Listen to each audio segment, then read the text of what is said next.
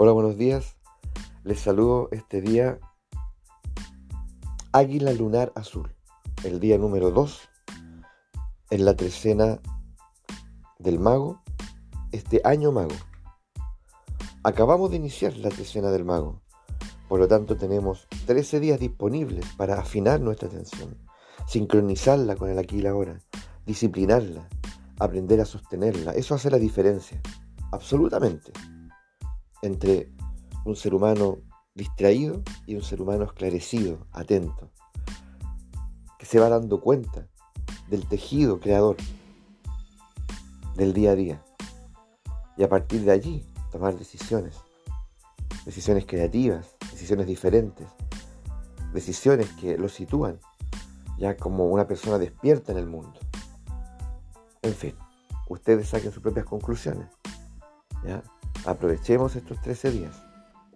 El día de hoy en especial decimos que el águila es el nahual portador de la visión. Por lo tanto es un día para solicitarle al águila esa visión revelación, esa visión eh, que puede cambiarlo todo, puede constituir un antes y un después. Hoy es el día. ¿Mm? Limpia mis ojos, abre mis ojos, águila para poder ver. Ahora, este también es un acto de intrepidez y de enorme valor, porque es probable que si eso ocurre, yo atestigue ya aquello que tal vez he estado evadiendo durante mucho tiempo o he estado maquillando durante mucho tiempo.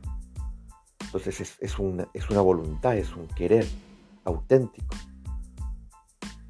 Por favor, águila, ven y abre mis ojos para atestiguar las cosas tal como son, tanto adentro como afuera. ¿Estamos preparados para eso? Si, lo estamos, aprovechemos la oportunidad.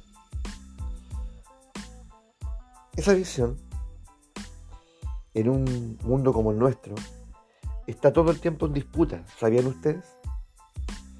Muchos quieren imponer su visión algunos en forma descarada y otros en forma maquillada, sutil. ¿Mm? Incluso como aparentemente inofensiva. Algunos son artistas en imponer su visión. Tienen una maestría. Pero cuando los desenmascaras, aparece este personaje que de alguna forma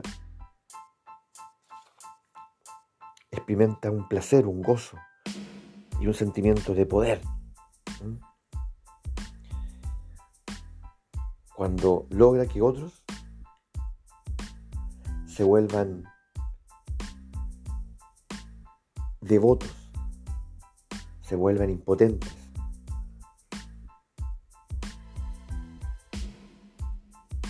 cuando se hace su voluntad, cuando otros hacen su voluntad. Entonces, mi visión es la triunfante, es la ganadora, es la conquistadora. Te colonizo a través de mi visión. Aquí se hace lo que yo digo. Aquí se hacen las cosas a mi manera.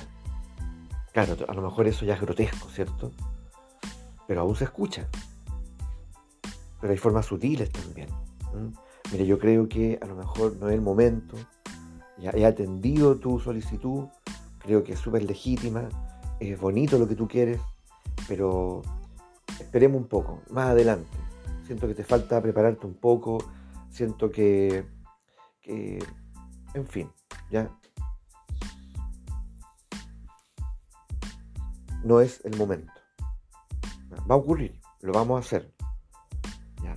Pero, pero esperemos un momento.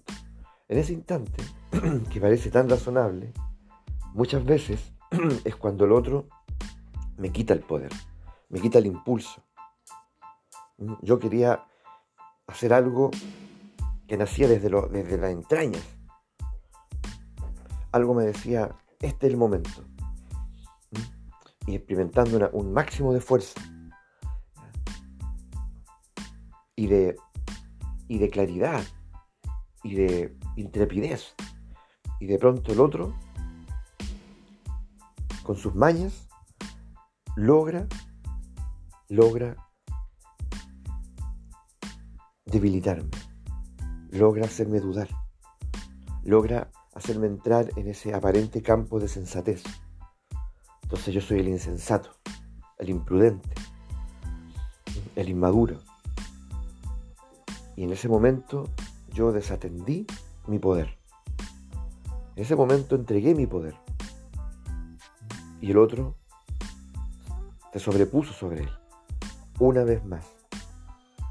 ¿Cuántas veces me ha ocurrido eso? Entonces me voy debilitando. Me voy debilitando. Luego ya no es lo mismo. Luego ya no es lo mismo, aunque, aunque tal vez se cumpla. Y efectivamente,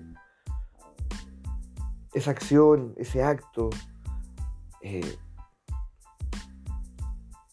se lleve a cabo. Ya no es lo mismo. Porque ese acto qué puede ser? Pueden ser muchas cosas. A lo mejor era un viaje. A lo mejor era comprarme, no sé, una guitarra eléctrica. A lo mejor tenía que ver con vender mi cama, que ya no me gusta. ¿Ya? Y, y comprar otra, otra que sea de mi gusto. Porque esta cama en realidad no la elegí yo y le digo a mis padres, ¿cierto? Esta cama en realidad no me gusta, ya siento que no va con mi estilo y yo quiero venderla. No es el momento, no todavía. Si finalmente sirve, espera un poco, ahorra, te puedo ayudar. Quiero viajar, quiero ir ahora, ahora, quiero salir, tengo la oportunidad. Eh, pero no es prudente. No es prudente. ¿Mm? No es el tiempo no son las circunstancias. No es un yo no quiero que vayas. ¿Mm? Vas a ir, pero cuando yo lo decida. La cama la vamos a cambiar, pero cuando yo quiera. No, todo se maquilla. Entonces hay que aprender a escuchar también, a leer. Porque claro, muchas veces, ojo, y esto no es moral, esto no es moral. Tiene que ver con una suerte de yo diría de dinámica, en la que estamos instalados. Siempre van a querer imponer su visión, van a querer imponer su fuerza. Y hay formas muy sutiles en que esto opera. Entonces, lo más descarado es que, que te digan, no, no, no lo vas a hacer, ¿qué te has creído? ¿Ya? Aquí las cosas se hacen a mi manera. ¿ya? Pero hay formas más sutiles que son las más peligrosas, las más engañosas y las que hacen más daño al final. Porque encontrarse cara a cara con un autoritario, con un tirano, cara a cara con, un, con alguien que, decide eh, como, como tener el poder, por último yo sé con quién estoy tratando. Y puedo elegir rebelarme. O puedo elegir negociar, en fin. Pero cuando esto está lleno de engaños y manipulaciones y, estas artes ¿ah? oscuras, claro, a veces nos damos cuenta muy tarde, muy tarde, que hemos sido manipulados toda la vida y que, bueno, hemos entregado nuestro poder eh, permanentemente, permanentemente. Y aunque luego lo podamos hacer, ya no es lo mismo en ese momento estaba todo el ímpetu, la voluntad, la decisión, la fuerza. Luego ya no. Luego toda esa fuerza fue absolutamente administrada y canalizada por otro. Ahora tienes mi permiso. Ahora lo haces porque yo quiero. Entonces ya mi voluntad no está presente ahí. Está presente ahí.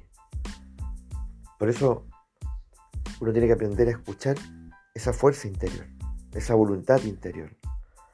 Y no permitir que otra voluntad se imponga a la tuya.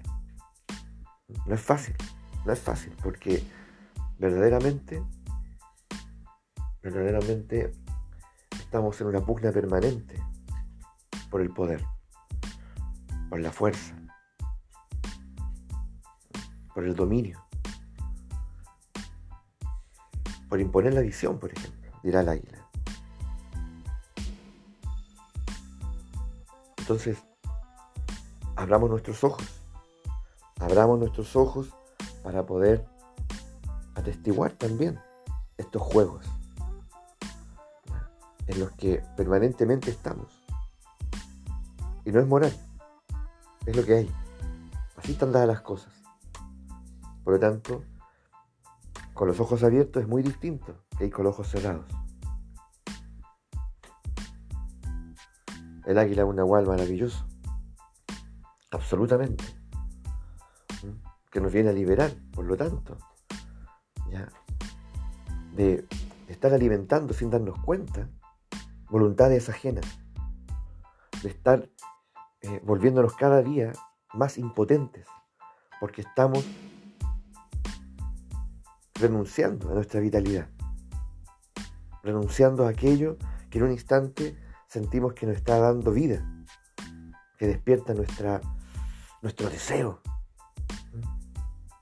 nuestra pasión. Entonces nos vamos volviendo peligrosamente cada vez más impotentes, más impotentes. Y a la larga, ¿qué queda? ¿Qué es lo que queda? Cuando ya la impotencia me ha atrapado, absolutamente. Tal vez viene algo más peligroso aún, que me convierto en un resentido. Y el resentido básicamente, ¿quién es? Es el que nunca pudo actuar su poder, el que nunca tuvo la claridad ni la fuerza para hacer lo que quería hacer. No intentar hacerlo, hacerlo. Porque estamos rodeados y llenos de personas que intentan, pero no hacen. Por lo tanto, ¿dónde estás tú? ¿Dónde estoy yo? ¿Mm? ¿Estás del lado de los que eligen ver y de los que eligen eh, sostener su voluntad a pesar de todo? ¿O estás de los que, bueno, finalmente se dejan seducir, engañar y entregan lo mejor de sí y se van volviendo débiles e impotentes? Y a la larga resentidos. ¿Por qué tú y no yo? ¿Por qué tú y no yo? ¿Por qué tú y no yo? ¿Por qué tú te ves tan feliz? ¿Por qué tú si viajas? ¿Por qué tú? ¿Ya?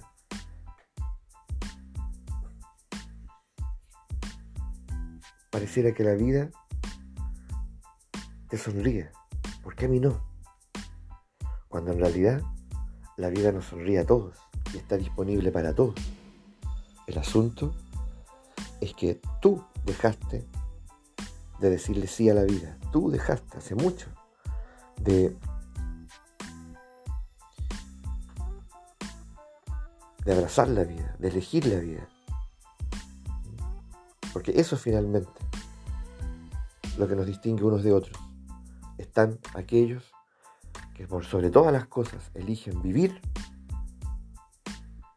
y experimentar la vida, y están aquellos que de alguna, por alguna razón le dan la espalda. Le dan la espalda por lealtades, por, por aparente sensatez, o porque se dejaron una y otra vez seducir, una y otra vez manipular, una y otra vez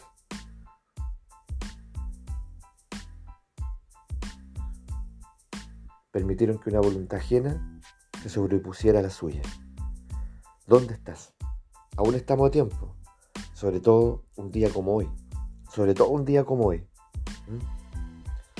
donde podemos, con la ayuda del águila, abrir los ojos.